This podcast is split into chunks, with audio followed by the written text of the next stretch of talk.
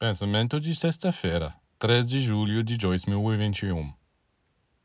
Enquanto os humanos não estiverem suficientemente evoluídos para compreender as verdades essenciais da vida espiritual, eles precisarão do aspecto material e tangível da religião.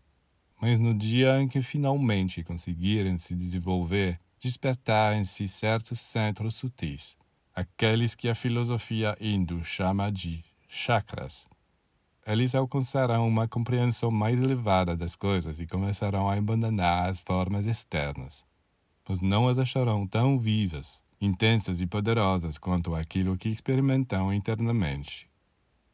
Nesse momento, eles não precisarão nem mesmo de templos ou igrejas.